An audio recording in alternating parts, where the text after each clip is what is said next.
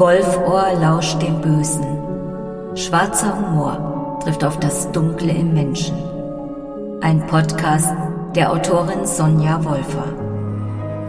Wolfohr hört zu, recherchiert rund um das Thema Verbrechen und die Abgründe der menschlichen Psyche.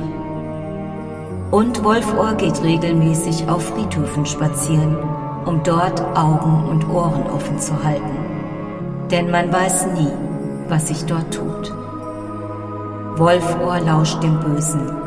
Ein Podcast für alle, die das Leben nicht so ernst nehmen, den Tod dafür umso mehr.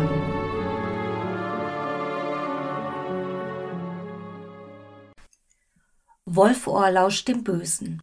Der Podcast für alle, die das Leben nicht so ernst nehmen, den Tod dafür umso mehr. Das heißt, ich nehme den Tod ernst? Ja, das tue ich. Mache ich Witze darüber? Ja, auch das tue ich. Darf ich das? Ist meine Faszination von Friedhöfen etwa Ausdruck meiner morbiden Persönlichkeit mit einem starken Hang zum Makabren? Bin ich vielleicht sogar von einer pathologischen Todessehnsucht besessen? Möglicherweise hast du dir die Fragen auch schon gestellt, wenn du mir zum Beispiel auf den Social-Media-Kanälen folgst oder auf meiner Website unterwegs bist. Das sind berechtigte Fragen, denn schließlich begleitet mich neben dem Skelett, mit dem ich geboren wurde, seit einiger Zeit ein weiteres Skelett durch mein Leben. Meine Muse Paul Paulina. Und als ob es damit nicht genug wäre, schreibe ich nicht nur im Krimi-Thriller-Genre, sondern arbeite seit Sommer 2022 an einem satirischen Fantasy-Roman, Der Gottesacker. Gottesacker ist übrigens ein älterer Begriff für Friedhof, ich bin da schon mehrmals drauf angesprochen worden. Der Roman heißt Der Gottesacker, weil die Handlung im Wesentlichen auf einem Friedhof spielt. Und dieser Friedhof wiederum hat einen alten Teil, den sogenannten Gottesacker. Der Friedhof gehört zu Dollendorf, in dem sich vor vielen, vielen Jahren etwas zugetragen hat, das das Leben der Toten und der Lebenden in der Gegenwart des 21. Jahrhunderts grundlegend erschüttern wird. Das Leben der Toten? Ja, du hast richtig gehört. Wie unter anderem in einem sehr bekannten, sehr alten und sehr dicken Bestseller bereits in vielfältig metaphorischer Weise dargelegt, geht es nach dem Tod weiter. Und nicht nur die Autoren dieses bemerkenswerten Buches haben sich ganz diesem transzendenten Thema gewidmet. Auch ich beschäftige mich in aller Bescheidenheit natürlich mit dieser Thematik, denn ich finde, sie ist existenziell. Oder etwa nicht? Nichts ist so sicher wie der Tod. Das ist ein Fakt, ob es uns passt oder nicht. Und mir passt die Tatsache, dass wir alle irgendwann sterben müssen, nicht. Das interessiert aber niemanden. Auch ich werde eines Tages gehen und all die verlassen müssen, die ich liebe und mag. Und leider bin ich auch schon verlassen worden. Und das ist eine Erfahrung, die nach vielen Jahren immer noch schmerzt und für mich immer noch nicht zu fassen ist. Tatsache ist also, ich habe einen Heidenrespekt vor dem Tod, auch vor dem Sterben. Ganz bestimmt. Doch der Gedanke, dass mit dem letzten Atemzug alles zu Ende sein soll, der lässt mir jetzt schon das Blut in den Adern gefrieren. Das ist definitiv ein beunruhigender Gedanke. Denn ich liebe das Leben mit all seinen Höhen und Tiefen. Und nun? Gehe ich deshalb auf Friedhöfen spazieren, um mich schon einmal zu akklimatisieren? Sitzt bei mir zu Hause ein Skelett im Ohrensessel, damit ich nicht ganz so überrascht bin, wenn der Zeitpunkt kommt, im Sinne des berühmten Memento Mori? Lasse ich Menschen in meinen Büchern sterben, um dem Tod seinen berühmten Stachel zu nehmen nach dem Motto Ich kenne dich schon, ich habe sogar die Kontrolle über dich. Vielleicht steckt in all dem ein bisschen Wahrheit. Doch Fakt ist, Humor und Fantasie sind zwei wunderbare Geschenke, die uns Menschen gegeben wurden, Unfassbares in Worte zu fassen, sich damit zu beschäftigen oder auch Distanz dazu zu gewinnen. Und deshalb gehe ich auf Friedhöfen gerne spazieren. Dort finde ich Natur, Frieden und Inspiration, um sowohl Makabres als auch Humorvolles miteinander zu verbinden. Und deshalb sage ich, ja selbstverständlich darf ich Witze über den Tod machen. Und selbstverständlich darf ich eine Satire über den Tod schreiben. Und damit du eine Vorstellung davon bekommst, lese ich dir jetzt einen Auszug daraus vor. Der Gottesacker.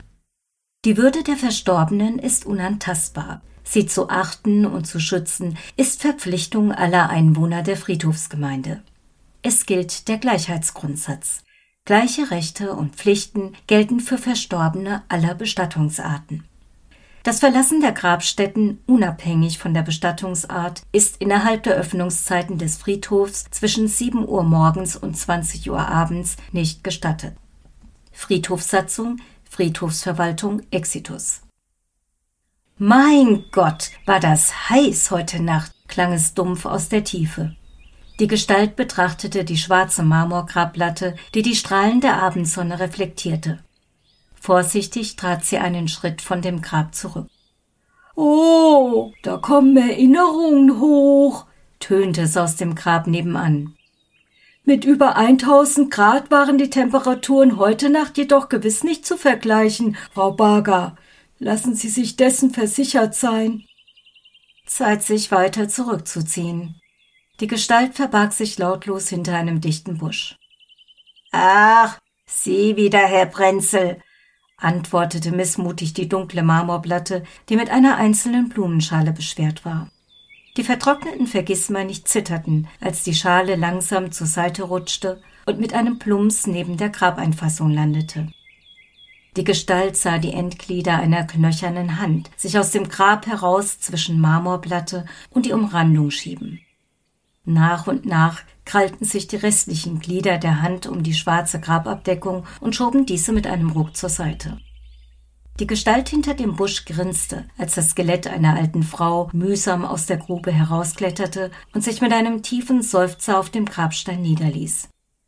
Ein Sonnenstrahl fand seinen Weg durch das fehlende rechte Jochbein und leuchtete sanft das Innere des Schädels der Alten aus. Jaba Baga, verstorben 1862, drehte ihren Schädel in Richtung des Nachbargrabes. Herr Prenzel, Ihre tragische Geschichte ist uns allen hinreichend bekannt. Es besteht keine Notwendigkeit, dass Sie die Friedhofsgemeinde immer wieder darauf hinweisen. Herr Prenzel unter der kleinen Bronzeplatte im Beet der benachbarten Ruhestätte hüllte sich in Schweigen. Florian, nun ziehen Sie sich nicht so. Für Sie immer noch Herr Prenzel, Frau Barger. Die Gestalt sah, dass der Rosenstrauch neben Herrn Prenzels Platte ins Wanken geriet. Na, das versprach doch ein amüsanter Schauspiel. Die Gestalt machte sich hinter den Zweigen des Busches bequem und beobachtete Rosemarie Prenzel, geborene Demetria, die aus der Erde hervorkroch. Sorgsam schob sie mit ihrer beachtlichen Beckenschaufel die Erde unter den Rosenstrauch und hakte sie mit den Fingerknochen gewissenhaft zu einer glatten Fläche. Ohne Frau Barger weiter zu beachten, klopfte sie auf die Grablatte ihres Gatten. Florian, es wird Zeit. Sieh zu, dass du frische Luft bekommst. Ist es sehr windig? hörte die Gestalt Herrn Brenzels Stimme erneut gedämpft aus der Tiefe. Es sind Gewitter für diese Nacht angekündigt. Wenn es stürmisch wird, bekommt mir das Wetter nicht. Ja, aber Baga konnte es offenbar nicht lassen. Ganz richtig, Herr Brenzel. Kurzer Blick zu Rosemarie. Ich spür's in meinen alten Knochen. Das wird was geben. Bekommen Sie dann etwa Kopfschmerzen, Sie Armer? Gackern schlug sie sich die Hand vor den Schädel. Ah, nein, wie unachtsam von mir. Das ist ja nun wirklich nicht Ihr Problem. Sie wissen ganz genau, dass mein Mann schnell einmal von einer Böe erfasst wird, empörte Rosemarie sich laut klappernd. Und dann werde ich in alle Windrichtungen geweht und finde mich gar nicht mehr zurecht, klagte die blasse Aschewolke, die unter der kleinen Grabplatte hervorschwebte und sich zu einer bedrückt dreinblickenden Männergestalt formte. Herrlich. Nun, die hellste Kerze auf der Torte sind sie wahrhaftig nicht. Das war nun eine boshafte Bemerkung der alten Jaberbaga, war der Nachbar doch Jahre zuvor bei einem Wohnungsbrand tragisch ums Leben gekommen. Ausgelöst hatte Florian Prenzel, zu Lebzeiten Inhaber eines Fachbetriebs zur Brandschutzvorbeugung, den Brand durch Funkenflug beim Ausblasen der 50 Kerzen seiner Geburtstagstorte. Auch Rosemarie hatte das Unglück wegen einer Rauchvergiftung nicht überlebt, wie die Gestalt nur allzu gut wusste. Da ihre Verbrennungen, zumindest was die Optik anging, nicht so gravierend waren, konnte ihr jedoch die gewünschte Erdbestattung ermöglicht werden. Florians verkohlter Körper hingegen war nicht nur aufgrund der eingebrannten aufblasbaren 50 so unansehnlich gewesen, dass die Feuerbestattung das Mittel der Wahl war.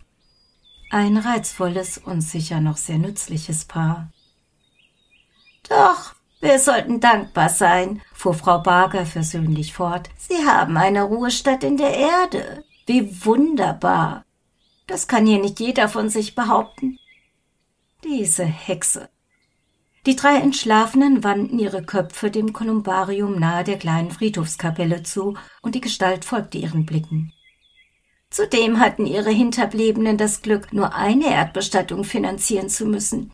Ihre war ja nun deutlich günstiger, Herr Brenzel. Wie man hört, sollen die Geschäfte ihrer Familie nicht mehr so gut laufen. Bei einer zweiten Erdbestattung wäre es finanziell sicher brenzlig geworden. Scheinbar erschrocken hielt die Alte inne. Ach Gott, was habe ich denn da wieder gesagt? Offensichtlich sehr zufrieden mit dem Beginn des Abends wandte sich die alte Barger ab, um sich für ihr abendliches Bad vorzubereiten. Zu Lebzeiten jedoch schon von fürchterlicher Osteoporose geplagt, knickte sie um, verlor dabei einen ihrer Füße und fiel auf der linken Seite ihrer Grabstätte neben der Blumenschale in sich zusammen. Das Ehepaar Brenzel ließ den Knochenhaufen links liegen und begab sich selbst zum nahegelegenen Reinigungsbrunnen. Wer konnte es ihnen verdenken?